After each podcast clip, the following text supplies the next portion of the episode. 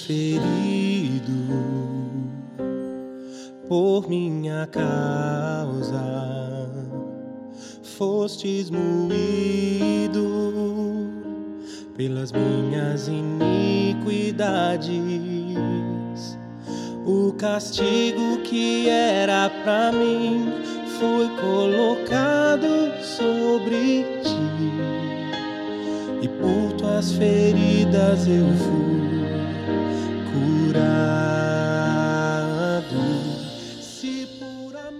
Bem-vindo ao podcast de mensagens da Home Church no Japão. Nosso desejo é que essas mensagens alcancem o seu coração e que Cristo seja Senhor e Salvador da sua vida. Para mais informações sobre a igreja, entre na página do Facebook Home Church Japão. Deus te abençoe. Se eu for levado ao fogo por ouvir a tua voz, meu grito terá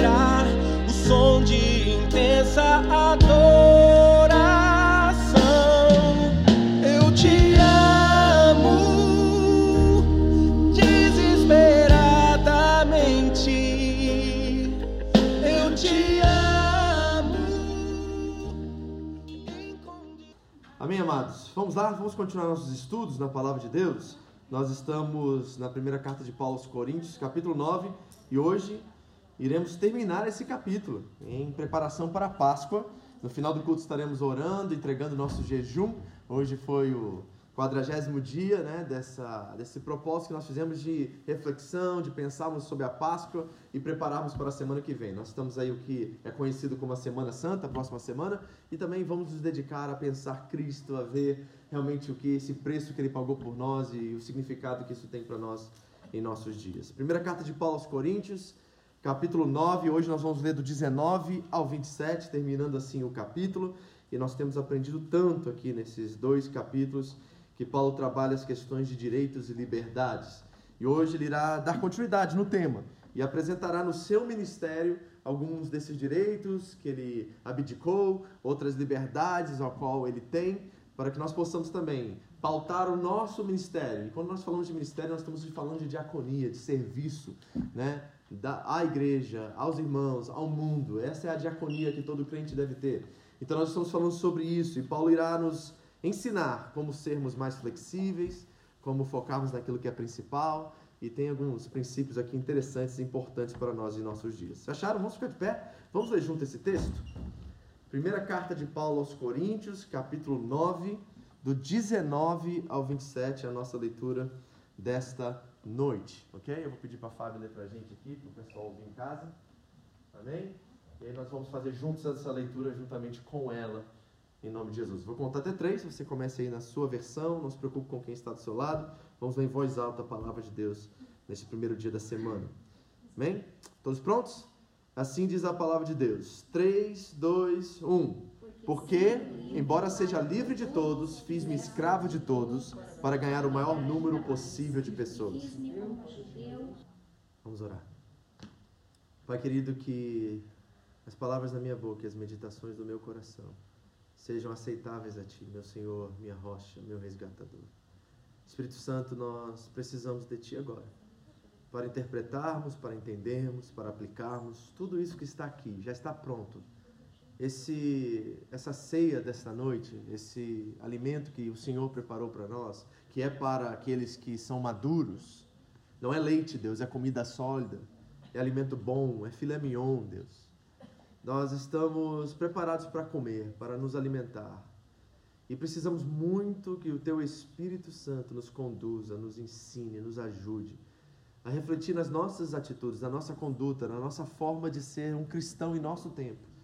E ao sermos inspirados e ensinados por Paulo para os coríntios e de tabela para nós, que possamos ter uma postura, Deus, diferente ou uma postura que revele ainda mais o nosso conhecimento, a nossa vontade de servir ao Senhor de todo o nosso coração, em nosso tempo, em nosso contexto. Fale conosco, Deus, nessa noite, ajude-nos a interpretar tudo isso eu oro agradecido e em nome de Jesus. Amém. Amém? Pode sentar. Muito obrigado. Bom, sobre o que o apóstolo Paulo está preocupado? Como no capítulo anterior nós vimos que Paulo apresenta e pede aos coríntios que abram mão de suas liberdades, de alguns de seus direitos, em prol da sua própria consciência também, devido aos irmãos mais fracos que estavam naquela igreja. Paulo não queria que nenhum dos fortes, ele inclui, se inclui nessa lista, fossem pedra de tropeço, obstáculo para os mais fracos na fé. Ele vai falar sobre isso novamente aqui. No capítulo 9, ele apresenta uma proposta né, de apresentar aos coríntios os seus direitos e as suas próprias liberdades e como ele também abriu mão de cada uma delas. Ele tinha direito de ser sustentado pelos coríntios, de receber salário dos coríntios, de levar uma esposa em suas viagens missionárias. E ele disse: Por amor a vocês e pelo evangelho, eu abri mão de todas essas coisas. E agora ele vai nos apresentar como ele fez isso em seu ministério. Quais foram os métodos, as formas que Paulo trabalhou para que a mensagem chegasse a grupos diferentes de pessoas. E aqui ele nos ensina como servir a Deus em nossos tempos. Tem princípios aqui que são fundamentais para a nossa percepção de como nós estamos representando e sendo, de fato, o Evangelho encarnado em nossos dias. Porque o que Deus espera de nós não é que nós tenhamos é, todo conhecimento e uma palavra afiada na boca, mas que nós possamos é, traduzir isso em vida, viver esse evangelho de forma encarnada, literal, para as pessoas que estão ao nosso redor. Então, Paulo está preocupado com uma coisa. Nesse contexto, onde judeus e gentios estão se unindo debaixo de um só Deus, debaixo de um só Senhor, que é Cristo Jesus, e há diferenças que já existem entre eles, tanto religiosas como sociais, contextuais e tudo mais, Paulo está demasiadamente preocupado com a unidade desta igreja. Este é o foco dele, nesses três capítulos que nós vamos ler, tanto no oitavo, no nono e também no décimo. Ele irá apresentar novamente essa realidade. Eu estou preocupado com a unidade de vocês e com a maturidade de vocês e como vocês enxergam essa unidade. Uma palavra que surge no meio de tudo isso, que é muito rasa nos nossos dias, é a palavra koinonia. Conhecemos ela como comunhão e muitos crentes definem como uma mera comunhão. Mas no contexto da época, Coinonia falava muito mais de uma parceria, de uma família que tem os mesmos ideais, os mesmos propósitos, que confiam sem duvidar uns dos outros. Era uma parceria de negócio aquele que fazia, aqueles que faziam coinonia. Então nós estamos falando de algo mais profundo, algo que remete a nós um compromisso uns com os outros. E Paulo está preocupado em uma igreja de gentios e judeus, vindo com seus costumes, ideias e rituais, como que eles vão representar e apresentar ao mundo essa coinonia. Nós temos esse mesmo desafio nos nossos dias. Todos vocês vieram de lugares diferentes, criação diferente, países e cidades diferentes, estados diferentes. Todos nós pensamos uma forma diferente dos outros e nós temos que converger todos esses pensamentos, ideias e formas em uma só coisa: Cristo Jesus. É isto. Não importa o que eu penso, o que o Bruno pensa, o que importa é o que nós pensamos acerca de Cristo. É isso que nos une. Este é o elo que nós temos em comum. E isso que nós precisamos focar e pensar o tempo todo. Então, Paulo está tentando trazer judeus e gentios para um só pensamento, uma só fé, um só batismo, uma só forma de pensar. Esse é o foco de Paulo. Para que o mundo possa enxergar a nossa unidade e, através da nossa unidade, eles possam ver que Deus, de fato, enviou seu Filho Jesus para nos salvar. É a oração sacerdotal de Jesus em João 17. Que eles sejam um, assim como eu e tu, Pai, somos um. Este é a preocupação de Paulo aqui nesses textos. Então vamos voltar ao texto e vamos estudar ele, versículo por versículo. Versículo 19, volte comigo. 1 Coríntios 9, Paulo diz assim: Porque, embora eu seja livre de todos, novamente ele bate nessa tecla, né? Ele disse isso na nossa última pregação: Sou eu livre? Sou eu apóstolo? E ele continua batendo nisso, por quê? Porque os coríntios querem torná-lo empregado da igreja. Então Paulo está dizendo: Ei, vocês não mandam em mim, quem manda em mim é o Senhor. Eu obedeço somente um rei, um só Senhor, que é Cristo. Então, embora eu seja livre de todos, fiz-me escravo de vocês, voluntariamente, Coríntios. Não fiz isso porque vocês me pediram isso, mas eu fiz isso porque é uma forma de eu apresentar o evangelho a vocês de uma forma mais clara. Então eu fiz-me escravo de todos para ganhar o maior número possível de pessoas. Repare que Paulo é realista. Ele não diz para que eu possa ganhar todos vocês. Certo? E você sabe, na sua experiência de evangelismo, ou de falar de Jesus para as pessoas, ou apresentar a si mesmo como o evangelho encarnado, que nem todos creem, nem todos aceitam. E muitos até se rebelam contra isso. Então, Paulo é realista. Ele tem um foco, eu quero ganhar um. E se eu ganhar um, eu posso talvez desse um ganhar mais um. E eu vou continuar pregando esse evangelho até que todos ouçam. O propósito e a responsabilidade dele é que todos ouçam a boa nova de Cristo. Paulo não está preocupado com o resultado. Ele mesmo disse que Deus que dá o fruto. aos Coríntios. Então Paulo tem uma responsabilidade, que é a nossa também. Nós temos que ser um anúncio, uma boa notícia. Então pergunta a pessoa do seu lado, você é uma boa notícia ou uma má notícia? Esta é a pergunta. E hoje nós vamos trabalhar isso, porque muitos de nós, infelizmente, somos uma notícia. Como é que é, Rafael? Mais ou menos. Ah, mas... Às vezes a gente aparece com, parece com Jesus, às vezes a gente parece com capeta, mas está tudo bem. Certo? Nós temos que pensar sobre isso.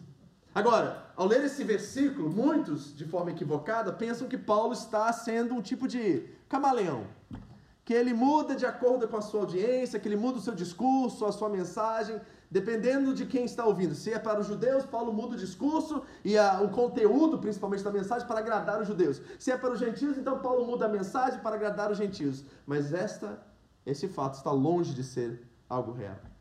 Paulo não negociava a verdade. É aos Coríntios, na segunda carta, lá no capítulo 13, que ele diz: Nada temos contra a verdade senão pela verdade. Paulo não abria mão dos seus ideais e dos seus princípios daquilo que era de primeira importância no Evangelho. Ele está fazendo tudo isso por causa da mensagem do Evangelho. E ele é irredutível quanto a ministrar e falar verdadeiramente esta mensagem. Paulo tem o Evangelho como centro da sua espiritualidade. E nós precisamos ter ela também. Então, longe de uma realidade de Paulo ser um camaleão aqui, certo? E tem um evento no Novo Testamento que revela de fato esse princípio na vida de Paulo, dele ser inegociável quanto às coisas primárias da fé. Abra comigo rapidamente em Gálatas capítulo 2. Só para que você entenda o fundo de pano aqui dessa história, é a partir do momento que Paulo vai a Jerusalém durante o concílio, lá em Atos capítulo 15, eles recebem um veredito acerca dos gentios e Paulo volta para Antioquia, para a sua base. Ali era o quartel-general do apóstolo Paulo. Ele e Barnabé trabalharam em Antioquia e pela primeira vez os discípulos de Jesus em Antioquia foram chamados de cristãos pequenos cristos, miniaturas do Cristo. Que tal isso para um elogio para você? Esse é o elogio que eu quero mais receber na minha vida. Poxa, você se parece com Cristo. Eu lembro de uma época que a gente estava lá em Kirrugal, que eu estava com uma barba um pouquinho mais longa assim. Aí uma menina, que ela é até peruviana, peruana, ela chegou para mim e falou assim: Nossa, ele parece com Jesus, o pastor. Eu, assim, foi o melhor elogio da minha vida. Me senti o máximo naquela tarde. Assim, você parece com Jesus? Eu falei assim: Uau! Eu já acabei de receber o melhor elogio que eu poderia receber na minha vida. Mas esse é o foco, é que nós nos parecemos com Jesus, não de aparência, né? Mas em vida. E ali em Antioquia isso aconteceu. Então Paulo sai de Jerusalém e vai para Antioquia. E quem o segue até Antioquia? O apóstolo Pedro. E Pedro apronta. E Paulo, por não ficar quietinho, Paulo, por ser firme nas suas convicções, ele pega Pedro de frente e racha o Pedro no meio. E olha, Paulo, não, esse aqui é o Pedro. O Pedro que viu Jesus no Monte da Transfiguração com Moisés e Elias. Paulo tá nem aí para isso. Para Paulo, o que importa é o Evangelho. Seja Pedro, se aparecer um anjo na frente dele, pregar outra mensagem, Paulo diz: considere isso anátema. Ele diz: maldição. Paulo não está preocupado com pessoas, com títulos, com rótulos, com seja o que for, fama. Paulo quer pregar a mensagem do Evangelho. Então, olha o que acontece em Gálatas capítulo 2, versículo 11. Diz assim a palavra de Deus: olha.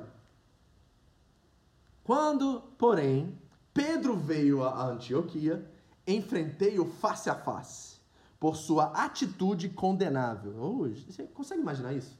Pedro botando o dedo na cara de Paulo, Paulo colocando o dedo na cara de Pedro e falou assim: Ei, o que, você está pensando que você é que você está fazendo aqui? A hora que ele vai dizer: Pois, antes de chegarem alguns da parte de Tiago, ele comia com os gentios. Quando, porém, eles chegaram, afastou-se e separou-se dos gentios, temendo os que eram da circuncisão. Os demais judeus também se uniram a ele nessa hipocrisia, de modo que até Barnabé se deixou levar. Hum. Quando vi que não estavam andando de acordo com a verdade do evangelho, olha o que norteava o ministério de Paulo. Quando eu vi que não estavam andando de acordo com a verdade do evangelho, declarei a Pedro diante de todos: você é judeu, mas vive como gentil e não como judeu. Ou, em outras palavras, hipócrita. Ok? Portanto, como pode obrigar gentios a viverem como judeus? Nós, judeus de nascimento, e não, entre aspas, gentios pecadores, sabemos que ninguém é justificado pela prática da lei, mas mediante a fé em Jesus Cristo. Assim, nós também cremos em Cristo Jesus para sermos justificados pela fé em Cristo e não pela prática da lei, porque pela prática da lei ninguém será justificado. Paulo colocou o dedo na cara de Pedro e diz assim: "O seu hipócrita, que atitude condenável essa sua? Você estava aqui de boa com os gentios, comendo um porco gostoso na churrasqueira, na brasa, né? A gente lambendo os dedos, e aí chegaram os da parte de Tiago, ou seja, os judeus, e você se afastou dos gentios e foi ficar ali, né? Com seus rituais e sua pompa toda, comendo com os judeus. Seu hipócrita, Paulo diz. Então repare que Paulo não era hipócrita. Paulo não era complacente. Paulo não estava querendo agradar a todos. Que, que Paulo está nos apresentando aqui nesse capítulo e nessa passagem que nós estamos estudando hoje? Paulo está nos revelando e agindo como ato de defesa a nossa flexibilidade quanto à nossa metodologia, a nossa forma de servir. Paulo quer que nós sejamos flexíveis, não com as coisas mais importantes e principais da fé, mas com as formas, os meios, as maneiras pelo qual nós apresentamos essa mensagem. Paulo quer que você seja mais flexível na sua apresentação do evangelho. E ele começa a apresentar os exemplos disso. Olhe comigo, versículo 20 agora da primeira carta aos Coríntios, capítulo 9. Ele diz: Tornei-me judeu para os judeus. Mas peraí, Paulo, você já é judeu? Pois é. Paulo já não se considerava um judeu a partir desse momento. Ele se considerava alguém em Cristo Jesus. Então, Paulo já não adota nenhuma classificação para si, nenhum rótulo. Podem me chamar de judeu, mas ser judeu para mim não significa mais nada, porque eu sou um em Cristo Jesus. Então, eu estou de Cristo. Essa é a minha identidade, não é mais ser judeu. E essa é a sua identidade. Você não é brasileiro. Você é cidadão do céu. Você é filho de Deus. Essa é a sua identidade principal. Você nasceu no Brasil, você viveu no Brasil, você tem cidadania brasileira, mas a sua cidadania não é deste mundo. Amém? Essa é a nossa identidade, é cristã nesse sentido. Okay? Então Paulo não se identifica mais como um judeu, mas me tornei judeu para os judeus, a fim de ganhar os judeus. Para os que estão debaixo da lei, tornei-me como se estivesse sujeito à lei, a hora que ele diz, embora eu mesmo não esteja debaixo da lei, a fim de ganhar o que estão debaixo da lei. Paulo, você está dizendo que você está adotando a lei? Não. Lá em Gálatas, no capítulo 2, ele disse assim: ó, pois por meio da lei eu morri para a lei, a fim de viver para Deus. Então Paulo não tinha lei como padrão de vida. Ele tinha lei como um tutor, ele vai chamar isso aos Gálatas um professor que ensinou a ele e revelou a ele o seu pecado, para que através de reconhecer o seu pecado ele possa morrer para si mesmo e nascer em Cristo. É isso que está acontecendo. Então, o que, que Paulo está nos revelando aqui aos judeus? Ele começa com os judeus. Ele está revelando que a forma, a maneira, o jeito que ele se aproxima em seu contexto, diante do seu auditório, da sua audiência, que são os judeus, ele não tem problema nenhum de comer com os judeus quando eles estão comendo, de adaptar a mensagem para que eles ouçam a mensagem a partir dos patriarcas e a partir da lei. Ele não tem problema de chegar à mensagem do evangelho por esse caminho. Ele não tem problema de adotar alguns rituais judaicos, qualquer coisa. Ele está disposto a flexibilizar menos a mensagem central do evangelho para chegar a boa nova ao coração e à mente dos seus patrícios, dos judeus. Posso te mostrar isso? Paulo é muito claro isso em suas viagens missionárias e nas pessoas que ele encontra e chama para serem parceiros dele no ministério. Abre Atos dos Apóstolos, capítulo 16.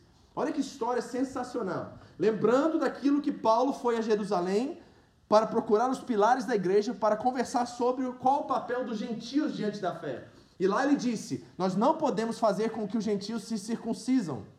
Não é justo isso. Eles não vêm dos patriarcas e da lei. Então, não existe mais circuncisão e circuncisão, porque todos nós somos nova criação. Então ele bate contra a circuncisão, mas repare o que ele vai fazer aqui.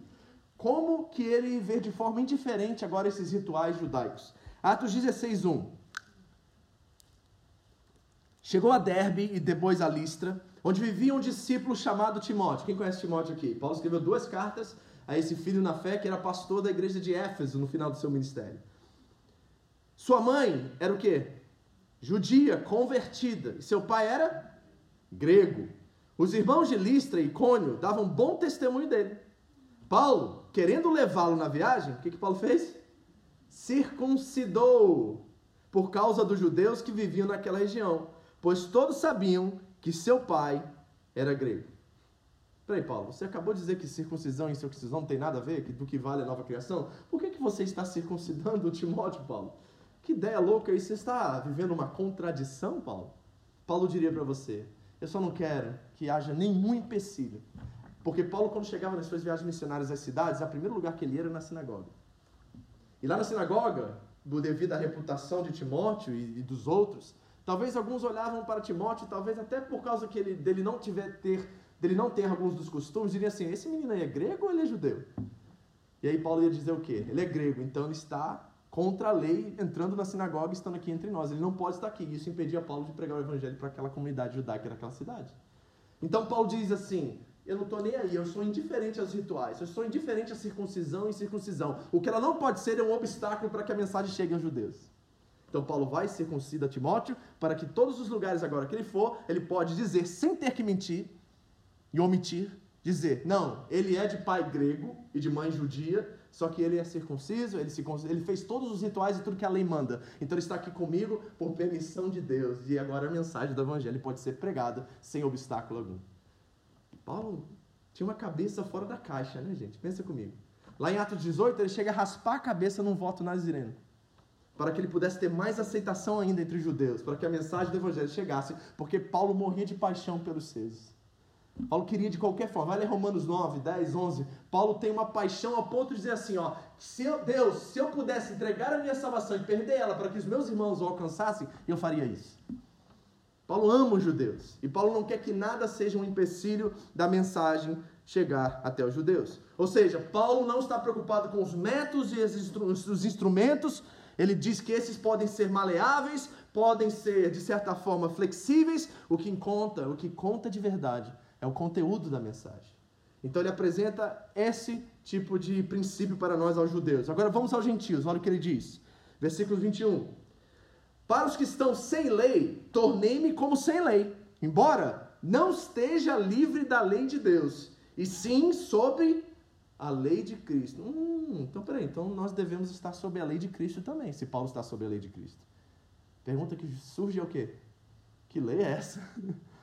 certo? Qual é a lei de Cristo? E ele vai dizer isso aos Gálatas, você já vai ver. Então ele diz assim: embora eu não esteja debaixo da lei, também não esteja sem lei, eu me comporto como se estivesse sem lei, embora eu estou sob a lei de Cristo, a fim de ganhar os que não têm a lei. Paulo, explica isso melhor para a gente. Bom, tem um discurso de Paulo em Atos, lá no Aerópago, que ele menciona até poetas gregos para trazer a sua mensagem aos gentios que estavam ali ouvindo ele, aos atenienses e todos os demais. Paulo chega a citar poetas, gente. Paulo chega a usar e flexibilizar todo o método e toda a metodologia para que aquela mensagem seja identificável aos seus ouvintes e para que a mensagem central do Evangelho tenha alcance ao coração deles. Paulo não está preocupado com isso. Ele não abandona seus princípios, ele não abandona qualquer ordem ou mandamento do Senhor, mas ele faz. Para os judeus, ele entra pelos patriarcas. Para os gentios, ele começa pela criação. Porque ele sabe o que esses homens e mulheres estão pensando e ele quer remover todos os obstáculos possíveis para que a mensagem do evangelho chegue. Então, o que é essa lei de Cristo, Paulo? Gálatas capítulo 6, Paulo diz assim: Levem os fardos pesados uns dos outros e assim cumpram a lei de Cristo. O que é cumprir a lei de Cristo? O que é estar debaixo da lei de Cristo? É levar os fardos pesados uns dos outros. Ou seja, a lei de Cristo é a lei do amor. A lei de Cristo é a lei do amor. É sob esta lei que todos nós aqui, inclusive os coríntios e os gálatas, estão debaixo.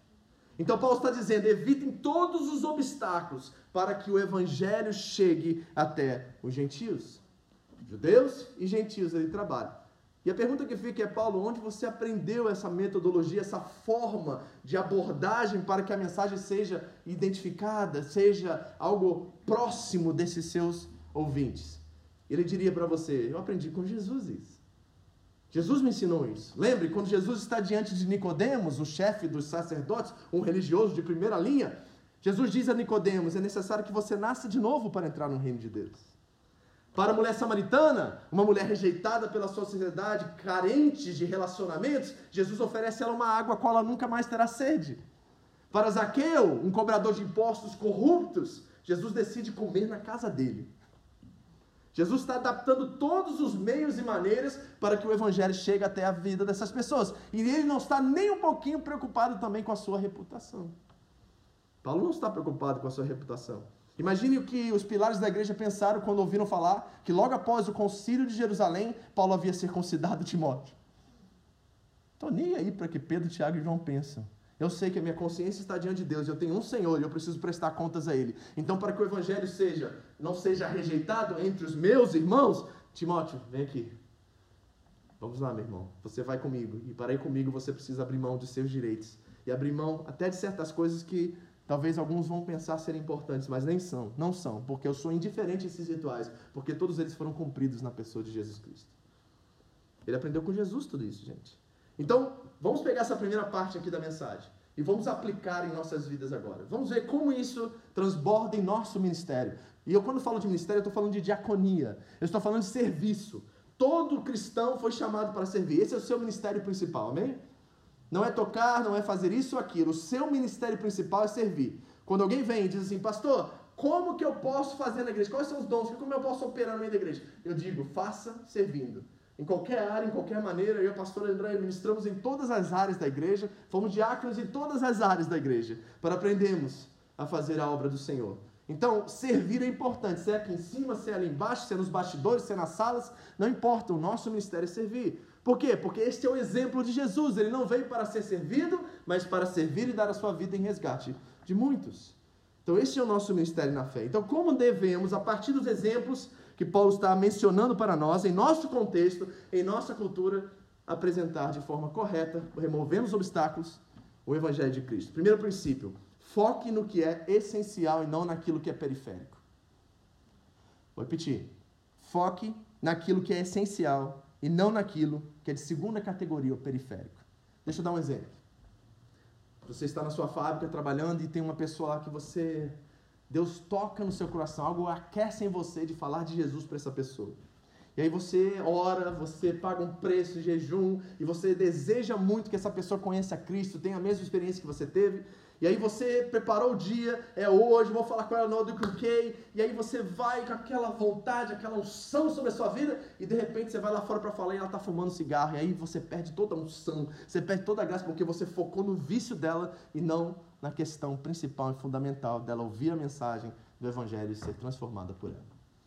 Muitos cristãos encontram barreiras em coisas periféricas que impedem eles de ouvir e falar da grande e maior mensagem que jamais pisou nessa terra. Às vezes nós estamos focados no vício de alguém, quando na verdade o que Deus está nos revelando é algo muito mais profundo que faça com que aquela pessoa se prenda diante daquele vício. Aquele vício só está gritando por socorro e dizendo assim: Eu sou dependente de algo que não me sacia que não me transforma, e eu continuo buscando isso porque eu sei que qualquer hora essa coisa irá me transformar, mas não me transforma. E eu já estou preso nisso há anos e anos e eu não consigo me saciar. Então, por favor, alguém, olhe além dessa cortina de ferro. Olhe atrás disso aí, porque tem algo no meu coração que está mal resolvido, e isto é o meu distanciamento de Deus. E Deus precisa levantar um crente que sai do seu lugar e tire os olhos daquilo que é visto, daquilo que é comportamental e coloque os olhos naquilo que é fundamental, que é a mensagem do Evangelho chegando àquele coração. Muitos de nós estamos muito apegados a palavrões, certo? Sempre tem um crente que vai lá evangelizar, aí o cara que tem o diálogo, o diálogo a, a linguística humana, e ele solta um palavrão e o crente está amarrado em nome de Jesus. Ô boca suja! E sabe o que a gente faz quando a gente faz isso? A gente levanta um muro a qual essa pessoa já faz assim, ó. Eu quero esses crentes fundamentalistas radicais na minha vida, não. Isso começou a criar um muro, e nós somos chamados não para levantar muros, mas para criar pontes. É isso que Paulo está fazendo entre os judeus e gentios, criando pontes de acesso, e ele está deixando ritual, religião, tudo de lado para que essas pessoas ouçam aquilo que é mais importante. Porque o problema do fumante o problema do, do, do, do alcoólatra, o problema de sei lá de quem, do drogado, não é a droga, não é o fumo, não é a bebida, é um coração que se distanciou do Deus eterno. E a mensagem do Evangelho é a única que conecta ele de volta com o Pai. Então, às vezes, nós estamos aqui, sabe, preocupados. Nossa, o fulano está na igreja seis meses, está fumando até hoje. E a gente está focado nisso, quando a gente devia estar tá focado no coração, na vida dessa pessoa que está distante de Deus. E nós precisamos nos aproximar para abraçá-la, para amá-la, para que ela possa colocar a vida dela em Deus e não no fumo, e não no cigarro. Nós estamos focando no lugar errado. Então, por favor, primeiro princípio, foque naquilo que é essencial. E deixe o que é periférico de lado. Segunda coisa, não permita que a sua reputação seja mais importante para você do que a salvação dessa pessoa. Ai, pastor, mas se eu for conversar com ela o que o quê? O que vão pensar de mim na fábrica? E está indo uma vida para o inferno por causa da sua preocupação com a sua própria reputação. Muitos são assim. Jesus não colocou a reputação dele diante das pessoas do tribunal humano. Ele não estava nem aí, porque ele sabia. O coração, ele lia, sabia. Diz o João vai dizer assim que ele conhecia o que estava no coração dos homens. Quando Jesus olhou para Zaqueu, ele viu o coração de Zaqueu, viu que havia uma possibilidade de ouvir a mensagem e ser transformado. E foi exatamente isso que aconteceu. Para a crítica dos judeus que estavam do lado de fora vendo toda aquela cena. O homem foi salvo, sua casa foi salva, as pessoas foram restituídas, a corrupção se tornou em justiça naquela casa e todos estavam preocupados com Jesus que está comendo com o pecador. E muitos de nós estamos assim, estamos focando naquilo que não é principal e colocando nosso foco em algo que é secundário. Não permita que a sua reputação seja mais importante que a salvação de quem você ama. Terceiro, não use disso agora, dessa liberdade que você tem de pregar o Evangelho sem essas barreiras, sem essas esquisitices. Não use dessa liberdade para que você faça e condene a sua consciência. O que eu quero dizer com isso? Eu quero dizer o seguinte, porque quando alguém ouve uma mensagem como essa, não, a gente tem que quebrar todas as barreiras, a gente tem que ir lá evangelizar. Tem alguém aqui que teve problema com álcool que vai falar assim, então estou liberado para ir para o bar. E você vai entrar naquele bar e você não vai sair nunca mais. Porque você não tem força suficiente, você não tem ainda, sabe, a capacidade, Deus não te deu ainda naquela proporção que você necessita, e talvez nunca te dê nesse tempo da eternidade, a capacidade de você entrar naquela área de fraqueza e evangelizar alguém. Deixe isso para outra pessoa. Então não use da liberdade para que você condene a sua própria consciência. Paulo disse aos romanos: bem-aventurado é um homem que não se condena naquilo que aprova. Então nós precisamos saber quais são as áreas de fragilidade para que nós possamos, ao evangelizar, não cairmos na armadilha do diabo. Então não use desses princípios como liberdade de você fazer o que quiser. Aí tem um jovem sem cabeça para dizer assim: opa, vou para a noitada então na boate, lá vou. Aí tá lá tunte, tunte, tunte. E achando que está evangelizando. Não, o pastor falou. Para vir aqui evangelizar. Só que você não entendeu o que Paulo está dizendo aqui. Paulo não está dizendo que ele agora virou judeu. Não. Quanto às coisas secundárias, periféricas, Paulo não tem problema nenhum de compartilhar com eles isso. Mas aquilo que é inegociável na fé, Paulo não negocia. Tanto é que ele coloca o dedo na cara de Pedro e diz assim: Ei, seu hipócrita, está fazendo? Amém, queridos? Então nós precisamos pensar sobre isso. Voltamos ao texto. Versículos 22 e 23. Para com os fracos tornei-me fraco, para ganhar os fracos. Tornei-me tudo para com todos, para de alguma forma salvar alguns. Aqui vem a ideia de Paulo ser um camaleão, né? E quem são os fracos aqui? Os fracos são aqueles do capítulo anterior. Aqueles que estavam, de certa forma, comendo carne sacrificada e condenando a si mesmos.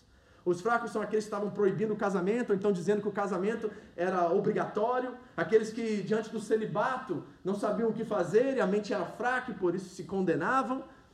Paulo está falando sobre esses. Esses que não sabem discernir entre o que é principal e o que é secundário. Paulo chama esses de fracos. E aqui, de forma explícita, ele está dizendo: Eu sou forte, então eu me torno como fraco para ganhar os fracos. Então Paulo vai dizer basicamente assim: eu dei o um exemplo semana passada de você estar dirigindo, e aí você está com a sua musiquinha lá, que eu vou botar entre aspas aqui porque eu não considero assim, mas vamos dizer música que os crentes chamam de secular, música com boa letra, com bom conteúdo, que não é música cristã e todo mundo acha que é pecado ouvir, mas não é, certo? Nós temos que identificar música boa e música ruim, não música profana e música sagrada, não é essa a terminologia e a identificação que nós fazemos.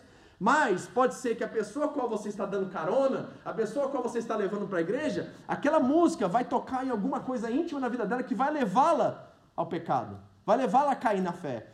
Então você precisa saber qual é a liberdade que você tem. Se ela é fraca e ela considera algo como religioso, algo como sagrado, e só música cristã é sagrada, então que você se torne como ela, fraca, para que ela não tenha nenhuma pedra de tropeço na sua fé.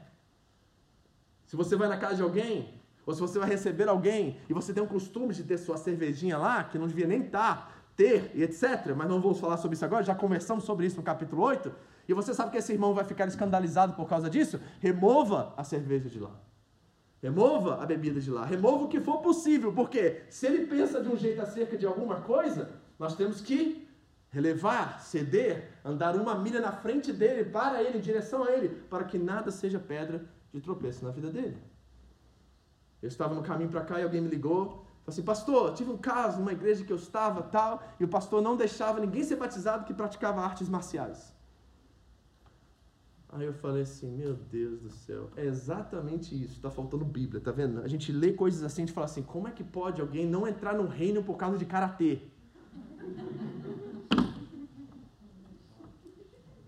Não faz sentido isso, gente. É não saber o que é principal e aquilo que é secundário. Esse é o problema. Problema de discernimento espiritual das coisas. Mente fraca. Esses que impedem as pessoas de fazerem as coisas são mentes fracas. Certo? Então nós precisamos pensar disso com mais maturidade. Esses fracos são esses. E Paulo novamente diz: Olha, eu me tornei fraco e me tornei tudo. Não é ser um camaleão, mas é ser flexível. Quem é que precisa ser mais flexível? Quem é que precisa menos julgar o comportamento e a conduta das pessoas? E aceitá-las como elas são para que elas possam chegar e se aproximar e você ser atraente em vez de ser repelente. Tem gente que é pior do que remédio para mosquito. Você só repele as pessoas, as pessoas atravessam a rua quando você está chegando, porque você vai falar o seu evangeliquez e vai assustar as pessoas, você é ter. Você fala outra língua. Certo? E nós temos que aprender a usar as linguagens religiosas dentro dos ambientes religiosos. É outra coisa, que a gente é muito mal nisso. Irmão, aleluia, glória a Deus, não é na fábrica. Ali tem outra forma. Tá? Isso, isso às vezes causa, sabe, distanciamento, isso levanta muros às vezes, porque já existe, certo? Já existe uma má reputação de evangélicos no mundo. Não tem como correr disso hoje. Isso já está aí presente. Falou de evangélico, já tem na cabeça da pessoa aquela ideia lá que ele viu na televisão. Você sabe, né? E aquilo é minoria. Mas é o que se vê, é o que está estampado. Então já existe essa, essa, essa coisa, esse estigma, vamos chamar isso de estigma. E aí você vem com essa linguagem, aí a pessoa diz assim, é igual aqueles lá, que fica pedindo dinheiro o tempo todo pra gente. Esse é um desses aí. Mas quando você vem com uma linguagem humana, e o que é linguagem humana? É palavrão? Lógico que não. É baixo calão? Lógico que não. Mas é uma pessoa que sabe que está perceptível o seu momento, está ali conectada com aquela pessoa, entendendo, sendo empático com ela. Isso atrai, gente. Chama atenção as pessoas. Poxa, esse cara é humano, esse cara, sabe? Ele consegue falar comigo, conversar comigo como gente normal. Sabe o que está precisando hoje em dia? Os clientes voltarem a ser normais. Não é? Está precisando disso. Porque a gente só vai criando esses tribos, essas tribos que vão afastando as pessoas daquilo que Paulo está dizendo aqui, gente, que é a mais importante. Ele diz assim: por causa do Evangelho. Paulo é apaixonado pela mensagem de graça que chegou até ele, que fez ele o pior dos pecadores, um homem salvo, o filho de Deus. E Paulo quer que essa mensagem chegue a todos, para que todos se tornem filhos de Deus. E muitos de nós não entendemos que esta é a nossa responsabilidade, esse é o nosso papel aqui hoje. E aí a gente fica com aquelas ideias nostálgicas, né? Nossa, pastor, quando eu estava no Brasil, eu ia evangelizar na rua pastor, aquelas multidões, a gente entrava nos negócios, a gente ia nas casas das pessoas, elas aceitavam Jesus, aquele negócio. Meu irmão, isso aconteceu 10 anos atrás, você está no Japão há 10 anos, o que, que você fez que, é, que transforma essa ideia, esse princípio em algo real e verdadeiro hoje em dia? Por que, que a gente parou? Ah, porque está cansado, ah, porque o Japão é diferente, ah, porque é isso, é, e aí, você acha que Deus é, tem medo do tempo, tem medo da cultura, tem medo do contexto, está preocupado com isso? Não. Ele deseja esse mesmo arder em nosso coração, nos nossos dias hoje. Claro, contexto diferente, maneiras diferentes, formas diferentes, mas está disponível esse reino a todos aqui também. E nós temos que remover todos os obstáculos para que isso seja acessível a todos. Paulo quer salvar, Paulo, pelo amor, pelo evangelho, quer que de alguma forma alguns sejam salvos. Esse é o coração dele. Então eu tenho uma pergunta a fazer para você. Você está disposto a deixar sua religiosidade de lado para que alguns sejam salvos? Você está disposto a deixar suas esquisitices evangélicas de lado para que alguns sejam salvos? Está disposto a falar como ser humano, como gente da gente, povão, para que alguns sejam alcançados? Falar língua, chegar, aproximar, ser empático para que alguns sejam alcançados? Essa é a pergunta que ele faz aqui. Ele está fazendo de tudo, gente, para que os judeus e os gentios chegam e conheçam a mensagem de restauração, mensagem de reconciliação entre Deus e os homens. Esse é o propósito dele, ele luta por isso, ele esmurra o corpo dele, ele vai de cidade em cidade, ele apanha, ele sofre naufrágios, ele é expulso, ele é morto em algumas cidades e ressuscitado. Paulo está fazendo tudo o que faz pelo amor e pelo evangelho. Qual foi a última vez que você se dedicou assim?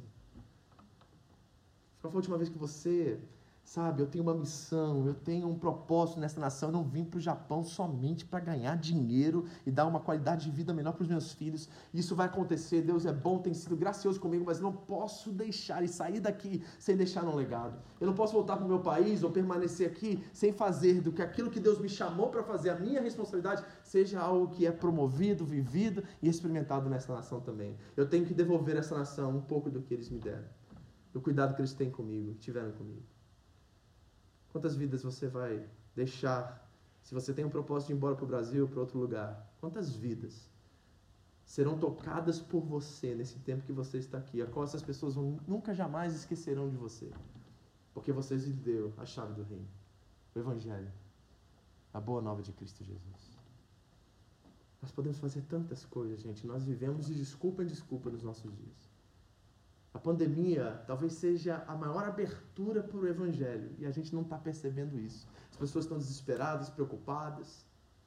E nós temos uma mensagem de esperança, de fé, de confiança em um Deus todo-poderoso que pode mudar e transformar qualquer situação. E às vezes nós estamos aqui tímidos, acanhados, não entendendo o poder que o Evangelho tem de transformar vidas.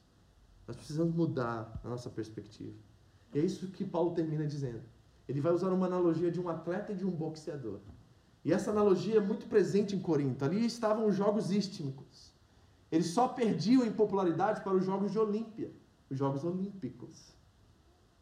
Em 580, mais ou menos, se estabeleceu os Jogos em Corinto. E Paulo provavelmente participou de alguns deles. Ele passou um ano e uns 18 meses em Corinto. Certo? Eram de dois em dois anos esses Jogos. Então, Paulo provavelmente viu uma corrida no estádio. Paulo provavelmente viu uma luta livre, um boxe acontecendo lá naquele contexto. E aí ele trazendo isso que era tão presente em Corinto, que as pessoas vinham de todos os lugares para assistir os jogos, ele traz essa figura do atleta e do boxeador, para que nós possamos usar agora dessa analogia como um princípio, para entendermos que se isso é possível na terra, isso é também possível no céu. Que isso é só um arquétipo daquilo que nós podemos experimentar de questões espirituais aqui na terra. Deus tem expectativas acerca de nós e Deus quer nos usar também para que esta mensagem poderosa chegue ao máximo de pessoas. Vá comigo, versículos 24 e 27. Ele diz: Vocês não sabem que de todos os que correm no estádio, apenas um ganha o prêmio? Quem gosta de Olimpíada aqui? Eu me amarro em Olimpíada, é sensacional. Aquelas corridas de 100 metros lá, com Bolt, essa turma aí, gente, é muito legal assistir aquilo. É 10 segundos. Você, pensa só por um segundo. Essa pessoa se prepara provavelmente 4 anos para correr 10 segundos. Imagina o nível de preparo, de preparo físico, de dieta? Quem gosta de dieta? Ninguém. Imagina, exercício dia após dia, quatro anos lá se matando para correr 10 segundos. E se esforçando. E ele diz assim: olha, esses que correm, todos, do primeiro ao décimo ali na pista ali, todos eles estão correndo para alcançar o prêmio. Ninguém vai para a Olimpíada dizendo assim: ah, se eu conseguir uma medalha de bronze, tá bom. Não, todos acreditam que pode acontecer. Ele disse, e olhe para a igreja, diz assim, ó, tá vendo isso, igreja? Agora, corram de tal modo que alcancem o prêmio. Ok, Paulo? Todos os que competem nos jogos, e provavelmente ele está citando exatamente os jogos istmicos, se submetem a um treinamento rigoroso, que nós acabamos de falar. Eu lembro do Oscar, o Monsanto, quem lembra do basquete, o Oscar? Ele deu uma entrevista no Globo Esporte uma vez, e perguntaram para ele, Oscar, como é que era o seu, seu treinamento, né, seu exercício? Ele falou assim, olha, eu ficava de 8 a 10 horas arremessando, arremessando, e eu não saía da quadra até eu arremessar 100 seguidas. Eu li um livro de um especialista sobre isso um dia, ele disse assim, para você se tornar um especialista de alguma coisa, você tem que praticar 10 mil horas dessa coisa. 10 mil horas. Aí você se torna um especialista daquilo. Então imagine isso. Tem um seriado no Netflix muito legal, sobre Fórmula 1. Quem gosta de Fórmula 1 aqui, eu nunca gostei de Fórmula 1, eu me amarrei nesse seriado. Conta os bastidores da Fórmula 1. E você vê o tipo de treinamento que esses pilotos fazem, gente. É muito mais do que jogador de futebol, muito mais que jogador de basquete. Os caras, até de negócio de exercício de cabeça, assim, por causa da força, né? Da, da, velocidade, eles têm que fazer, a cabeça deles tem que ter músculo por causa da força. É uma coisa assim, incrível o treinamento rigoroso que esses atletas fazem. Certo? E Paulo está dizendo assim: olha, todos eles se submetem a isso. Para obterem o quê? Uma coroa que logo perece. Outra, outra notícia que eu vi recentemente no Globo Esporte também é de um rapaz que ganhou a medalha de bronze na Olimpíada Brasileira muitos anos atrás. E ele se machucou, ficou doente na última corrida, que era a corrida da medalha. E aí substituíram, né? sempre vai, a equipe vai com quatro ou cinco atletas, substituíram ele, mas todos têm direito às medalhas. E não deram a medalha para ele. Ele esperou 40 anos para receber essa medalha. Então imagine você vivendo com aquela angústia, aquela mágoa no coração 40 anos, e aí fizeram uma cerimônia recentemente porque finalmente cederam a medalha para ele, aí fizeram toda a cerimônia e já estava com quase, quase 50, 60 anos de idade e estava ali no pódio recebendo a medalha de bronze dele. Chorava que nem uma criança. Ele esperou não sei quantos anos de treinamento rigoroso para chegar àquele lugar e ganhar a medalha, e depois 40 anos para receber o prêmio. E é um prêmio que perece. Prêmio que assim que ele morrer vai ficar para outra pessoa. Paulo está dizendo exatamente isso. Esses atletas, embora treinam de forma rigorosa, eles estão correndo atrás de uma coisa que permanece, que perece, que é temporária. Aí ele diz assim: olha, mas nós, eles estão falando para mim, para você e para os coríntios, nós corremos e fazemos esse treinamento rigoroso, nós o fazemos para ganhar uma coroa que dura para sempre. Oh, aleluia! Né, gente? Esse é o momento de você dar um aleluia. Seus crentes pentecostal de meia boca. Ô, glória! Que tem de música de coroa, né, gente? É isso aqui, ó. É isso aqui que Paulo está dizendo. Esta coroa. E ela é eterna. E posso dizer uma coisa a vocês? Eu não acredito que ele está falando de um enfeite na cabeça. Ele está falando de algo espiritual muito mais edificante, muito mais poderoso, muito mais maravilhoso do que um simples enfeite na cabeça. Ele está falando de promessas, ele está falando de benefícios, ele está falando de uma presença de Deus poderosa entre nós. Nós corremos para ganhar essa coroa. E ele diz assim: sendo assim, ou seja, hum, agora que eu pensei sobre o assunto, se é uma coroa que vai permanecer comigo para sempre, como deve ser a minha conduta e minha atitude diante dessa verdade? Ele diz: sendo assim, não corro como quem corre sem alvo. Então aqui tem um princípio. Nós temos metas, nós temos que ser estratégicos. E eu pergunto a você: quais são as suas metas e as estratégias que você usa para que você tenha um treinamento rigoroso que promova uma maturidade espiritual na sua vida. Posso ser bem sincero e modesto, de certa forma? Essa igreja te oferece muito alimento espiritual para que você exerça a sua fé diariamente. Aqui não falta comida. Quarta-feira tem whey. Conhece whey protein? Te dou whey toda quarta-feira, tá? Tá lá, potinho assim, ó, você bota na água, mistura e tem whey quarta-feira. Quinta-feira, se você é fominha, você pode entrar com a gente com jovens e também receber um pouquinho mais de. Vamos fazer um churrasquinho. Que a gente faz lá com a juventude, temas mais contextuais e tudo mais. Sexta-feira tem oração, aí tem outro banquete para você lá, se você quiser se deliciar. Então a gente está dando alimento. Sábado vocês têm células, alguns se reúnem. Domingo você tem, e desculpa, eu vou falar, tem filé mignon aqui, gente. Todo domingo tem filé mignon. E eu espero que você venha entendendo que você está comendo coisa boa. Eu sei disso porque é a graça de Deus. Não é porque eu sou bom no que eu faço, não. É porque a graça de Deus está sobre mim. E sem essa graça, nada disso que está acontecendo acontece. Eu já sei disso, por isso que eu temo e tremo todas as vezes que eu estou ali, porque eu digo a Deus: Deus, por favor, manifeste mais uma vez Sua graça. É o terceiro culto, Deus, mais uma vez só. Só mais uma vez. E cada vez é diferente. Pergunta a pastora André, ela está nos três. Então, gente, a gente está alimentando vocês. O problema é que alguns estão assim. em vez de pegar proteína e levantar os músculos e levantar peso, sabe? E pegar aquilo e transbordar sobre o outro, a gente está só lá. Ô oh, glória! E a pança crescer. Certo? E não exercitando, e não colocando em prática, e vai passando perdido após perdido por você na academia. E você, em vez de mostrar ele como levanta alguns pesos, você está lá, deixando passar. Paulo está dizendo assim, ó. Se é verdade que essa coroa me espera, eu não corro sem alvo. E não luto, e aí ele usa a imagem do boxeador aqui. Não luto como quem esmurra o ar. O que, que ele faz? Mas eu esmurro o meu corpo. Ou seja, tem que ter disciplina. Warren Wiersbe, que é um dos meus professores do meu mestrado, ele colocou assim, ó, a autoridade na vida cristã está, é, deve ser equilibrada pela disciplina. Quando eu li isso, eu falei assim: caramba, que cacetada na cabeça eu tomei agora. Ou seja, sem disciplina não há autoridade. Você reconhece uma autoridade pela disciplina que ela tem naquilo que ela faz. Aí eu fico pensando, sabe? Quantos de nós somos disciplinados? Por exemplo, nós temos a leitura bíblica anual, né? Começamos aquela festa. Nossa, eu fiquei assim animado. 100 pessoas, mais de 100 pessoas. Falei assim, isso é um recorde mundial, vou botar lá no Guinness. 100 pessoas lendo a Bíblia na mesma igreja só pode ser um recorde, não é possível. Aí o Gustavo, na nossa igreja de Lanagóia, ele faz um cálculo, né? Ele tá lá nos grupos vendo as porcentagens das pessoas que permaneceram. Aí ele me mandou um cálculo, me mandou uma porcentagem essa semana. Pastor, sabe quantos continuam fazendo? Aí ele disse 20%. É, gente, sobrou 20 dos cento e poucos. 20 estão ativos nos grupos, 20 estão lendo ainda, 20 estão acompanhando. Alguns estão lá na trigésima semana ainda, outros na quinquagésima. Nós já estamos chegando à centésima.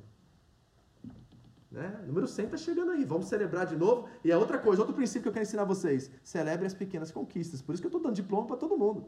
Terminou 15 recebeu diploma, 50 recebeu diploma, vai ter 100 vai receber outro diploma. Porque eu quero que vocês entendam que vocês estão fazendo algo assim, sabe? Tremendo, algo gostoso, algo que vai trazer um crescimento espiritual para vocês, como nunca. E se você está sentado aqui, você desistir no meio do caminho, dá tempo ainda. Lê dois por dia que daqui a pouco você chega. Dá tempo, não desista. E por favor, aprenda isso. Você começa a desistir de coisas tão pequenas assim, você vai desistir de coisas grandes lá na frente. Porque um atleta que tem esse tipo de regime, ele é disciplinado, ele é resistente, resiliente, ele persevera naquilo que ele faz. Paulo está dizendo assim: ó, se a coroa que está nos disposta é dessa proporção e magnitude, por que, que a gente está fraco? Por que, que a gente está parado? Por que, que a gente não entende a nossa responsabilidade diante desse grande presente que nós recebemos? Se é graça, e essa graça nos tocou e nos salvou, e nos restaurou e nos tornou filhos, por que, que a nossa atitude não é de alguém que foi agraciado e alguém que recebeu o melhor presente que qualquer ser humano poderia ter recebido? Por que, que a gente não está vivendo como se amanhã o Jesus voltasse e essas pessoas que eu amo, que eu considero, que eu tenho um carinho por elas que estão ao meu redor, que não estão sentadas aqui comigo, por que, que eu não tenho sido mais urgente na minha abordagem delas para que elas conheçam a Cristo? Alguém tem que pagar o preço, gente. Alguém tem que pagar o preço. Mas eu esmurro meu corpo e faço dele meu escravo. Ou seja, Paulo está dizendo assim: não é a minha vontade, não sou eu mais que vivo, é Cristo que vive em mim. Então vai ter momentos que eu falo assim, e você sabe, tá? Vamos ser sinceros?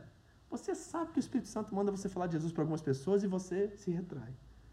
Você sabe que aquele, sabe aquele cara lá, carne de pescoço, está lá no seu trabalho lá, que ninguém gosta dele. E o Espírito Santo está falando para você: se aproxima, se aproxima. Ei, eu tenho um plano na vida dele, você é um instrumento, e você está lá resistindo, resistindo, resistindo. Por que eu, Senhor? Não tem mais ninguém aqui que o Senhor pode usar. Eu sei que o Espírito Santo fala com você, seu vizinho, sabe? Seu parente, que você morre de medo de falar de Jesus para ele. Porque ele vai te taxar de radical, vai te taxar de fundamentalista, vai te taxar de um monte de nome, e você está com medo, e talvez essa pessoa está esperando. Sabe? Por que a gente é tão resistente à voz do Espírito? Sabe aquela pessoa que você passa no supermercado? O Espírito Santo fala com você, ei, esbarra. Vá pegar um biscoito ali no mesmo lugar que ela está pegando. Vê se ela diz oi. E sabe uma coisa? O Espírito Santo já preparou ela para dizer oi. Só que ele precisa que você se aproxime chegue perto. E olha, não é que você é a última Coca-Cola no deserto, não, tá? É que ele quer usar você. Porque ele vai usar outra pessoa se não usar você. Essa pessoa vai ser alcançada. Só que você vai ter o privilégio de ser pai, mãe espiritual de muitos aqui. É isso que Paulo está dizendo. É um privilégio ser coparticipante no Evangelho. Então ele esmurra o corpo. Ele faz dele seu escravo. Então vai ter essa semana, porque quando você ouve uma palavra como essa, Deus nos prova.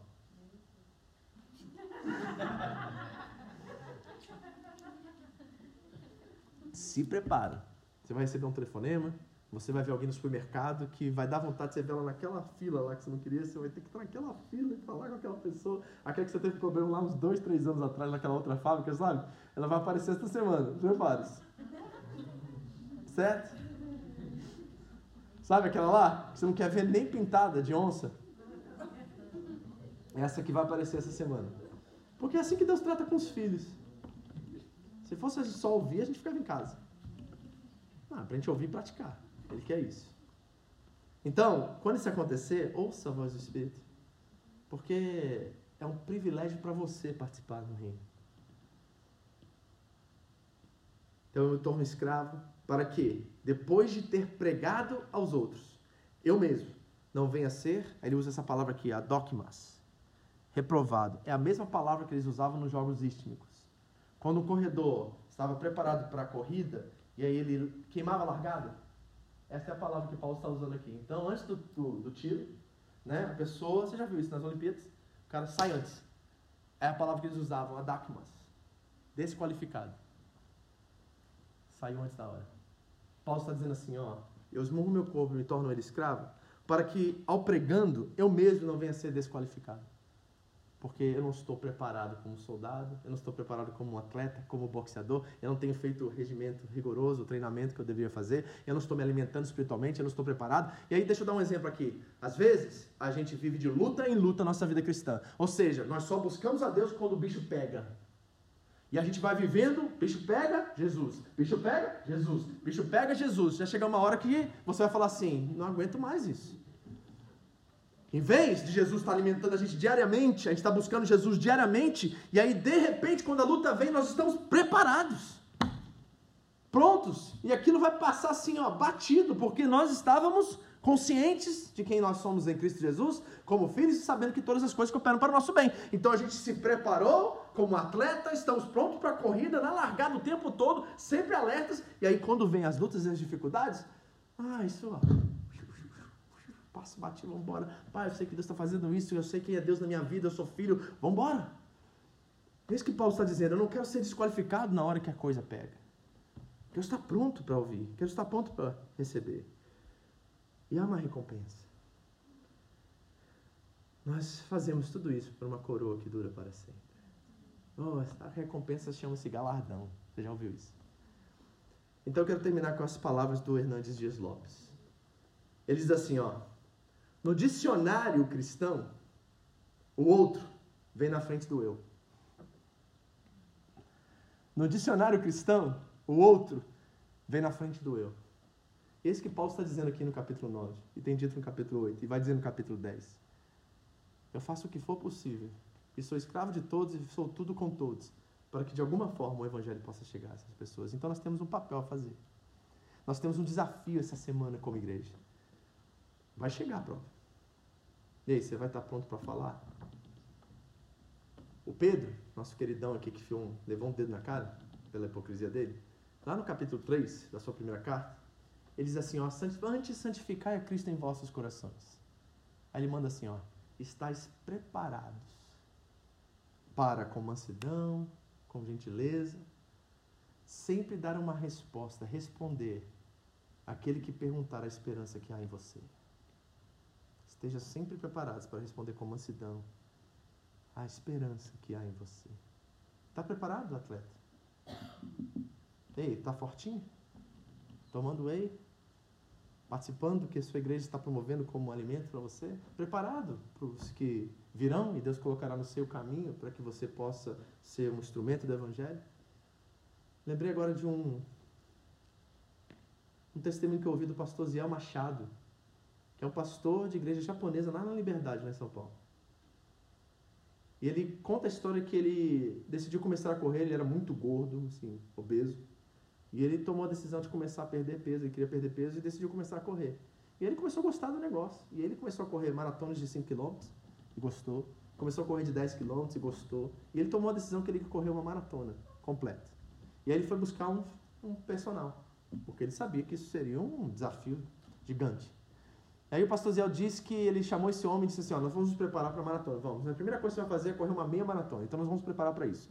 Aí dieta, treinamento, um ano treinando, treinando rigorosamente para correr meia maratona. E foi correr e conseguiu. Aí ele já disse: ano que vem é a maratona. Aí esse coach, esse personal trainer, disse assim para ele: tudo bem, nós vamos nos preparar para isso. Mas nós vamos fazer o um seguinte: no meio dessa maratona eu vou aparecer em algum lugar da corrida e eu vou fazer um sinal para você. Dependendo da forma que você responder esse sinal, eu tiro você da corrida ou não. Alguém capacitado e experiente. Aí tá, aí ele estava lá, meia maratona, já tinha conseguido passar metade da maratona. Tá lá, de repente o coach aparece. Aí o coach faz assim. Aí ele. Aí o coach tudo bem. Aí ele foi 5 km na frente, o coach. Deu 5 km, ele atravessou, pareceu atrás de uma árvore lá e ó. Aí ele viu e já reparou que a mão dele não levantou tão rápido assim. Ele deu sinal, ele falou assim, acho que ele aguenta mais 2 km. Dois quilômetros na frente o coach foi lá, ficou do lado, escondido. Aí quando ele estava chegando perto, ele chegou e ele. Aí ele demorou mais ainda. O coach chegou na frente e tirou ele da corrida. E ele ficou irado, né? Como assim? Eu tô bem ainda, tô bem. Que eu falei assim, se você correr mais 5 km, você cai duro. Ataque fulminante do coração. Porque eu conheço as pessoas quando correm, sei como é que é. A fisionomia delas quando elas estão correndo bem, estão saudáveis, estão prontos para correr mais. Você não está. Ano que vem você começa. Ano que vem você volta. E ano que vem foi e conseguiu terminar a maratona. Ele conta isso como testemunho. Quando ele falou isso, na hora clicou. Ele falou assim, esta é a vida espiritual de muitos crentes. É assim. A gente chega na fé e a gente acha que é uma corrida de 100 metros, né? Animado, feliz e pá, eu quero servir a Deus, falando de Jesus para todo mundo e dá aquele gás, só que a gente não está se alimentando, a gente não está comendo, e aí vai acabando energia, daqui a pouco a gente cansa. Porque era puro ativismo e não revelação. Não era convicção do que nós estamos vivendo, era simplesmente um novo hobby que a gente achou. E aí vem o baque, e Deus prova o coração. Aí causa uma decepçãozinha na igreja, uma frustração com o pastor, alguém, aí vem a prova para saber se essa pessoa vai continuar na fé. Aí ela passa por isso, aí ela fala assim, tá, aí ela vai para outro estágio, sabe? Esse estágio é aquele que ela fala assim, sabe uma coisa, vale a pena ficar me dedicando tanto assim, vou relaxar. Ela vai para outro extremo, aí ela não faz mais nada, ela só vai para o culto domingo e está lá, e só alimenta um pouquinho, daqui a pouco, e aí vem Deus provar de novo, porque ele manda o irmão sem noção para falar alguma coisa que ela não gosta. Né? Não é assim? Aí ela fala assim, ah, essa igreja não sei se Deus está aqui não, sei que o Espírito Santo não fala aqui não. Aí começa a pular de igreja em igreja, começa a fazer um monte de coisa e procurando daqui a pouco essa pessoa está longe de Deus. Por quê? Porque ela não teve disciplina, porque ela não foi resiliente, porque ela não soube correr a maratona que é a fé. A fé não é uma colônia de férias, gente, é uma maratona e uma luta de boxe. É isso que Paulo está dizendo. Então o que, eu faço? Eu me disciplino, eu esmurro o meu corpo e reduzo ele à escravidão, para que eu não possa chegar ao fim reprovado. Aí Paulo diz lá ao Timóteo: Timóteo, sabe o que aconteceu no final do meu ministério? Eu completei a carreira. Eu combati o bom combate, Timóteo. Olha, ele usa as duas analogias que ele usa aqui. Eu combati o bom combate, boxe. Eu completei a carreira, corrida. Eu guardei a fé. Você pode dizer isso? Vamos orar.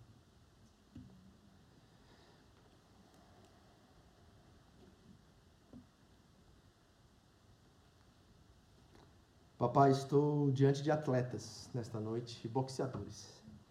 Acredito que eles são isso. Embora alguns estão fracos, outros não estão comendo como deveriam, só tem uma refeição por semana, e às vezes nem isso. Eu desafio eles nessa noite a mudar a dieta. E nós temos sido responsáveis, Deus, de providenciar para eles muito alimento. Todo dia eles têm reflexão, eles têm devocional, eles têm palavra. Até chega a encher a paciência deles tanto. Eu sei disso, que uns nem olham na mensagem mais porque já sabem que vem palavra. Mas eu só posso fazer o que eu tenho que fazer, eu não posso fazer o que eles esperam de mim. Meu papel é cumprir o meu chamado, Deus. Eu, André, os pastores, os líderes dessa igreja, nós temos nos dedicado a fazer aquilo que é nossa responsabilidade. E nós estamos providenciando para eles o máximo de comida sólida para que eles possam crescer, desenvolver a fé deles e terem a disciplina de correrem a carreira deles, de combaterem um bom combate e guardarem a fé. Senhor, nos ajude. Nesta noite, Deus, os animados, os que estavam correndo a corrida de 100 metros, que eles possam ajustar a pegada. E que eles possam enxergar as suas responsabilidades, e que nessa noite todos que estão aqui, que nos ouvem, possam voltar a viver a fé de forma proativa, ativa, percebida, Deus, de uma coisa assim, sabe, discernida espiritualmente, para que ao encontrar aqueles a qual o Senhor ama, que estão longe do Senhor aí fora, e eles têm várias oportunidades com isso todos os dias, que eles não sejam covardes. Que eles, assim como Paulo, reduzem o corpo deles à escravidão, para ao pregarem aos outros não sejam reprovados. Deus, nós temos uma imensa tarefa como igreja de povoar o céu. E nós te pedimos nessa noite, Senhor, primeiro perdão. Nós temos que confessar nosso pecado aqui. Sim, Deus, perdoa-nos pelo nosso, nosso, sabe, relaxamento, conforto demasiado.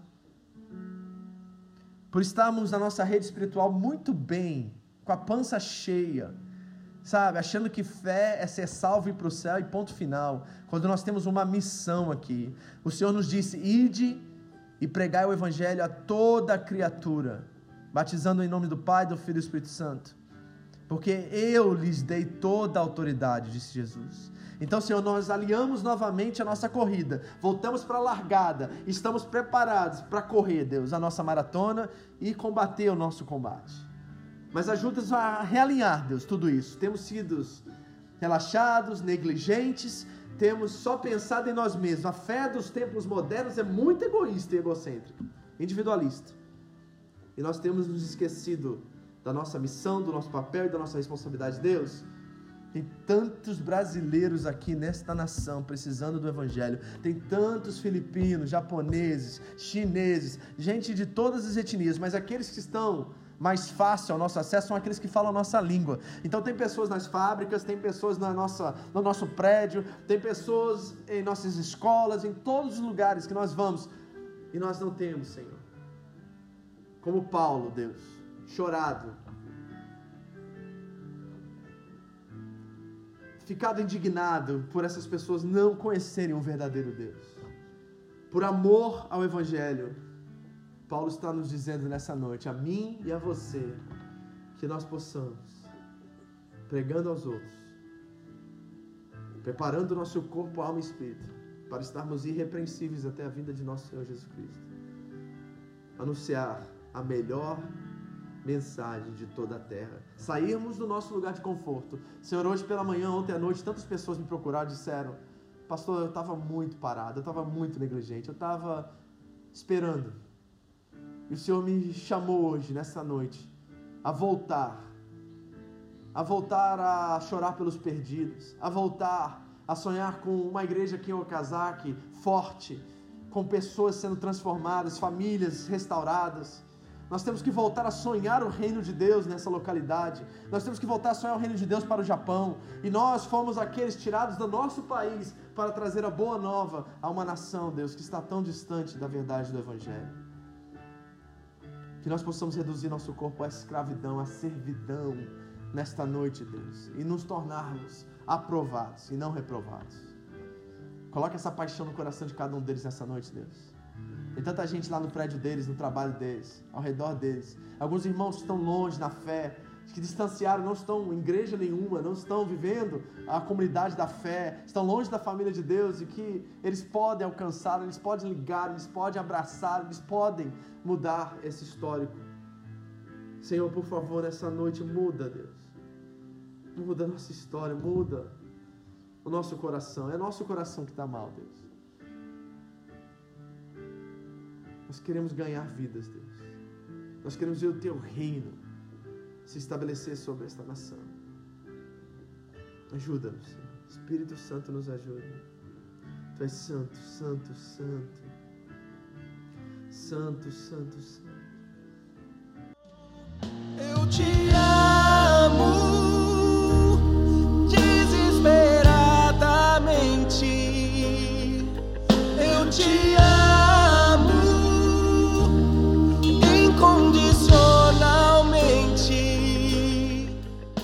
obrigado por ouvir essa mensagem. Foi um prazer ter você conosco. Entre em contato Home Church Japão no Facebook.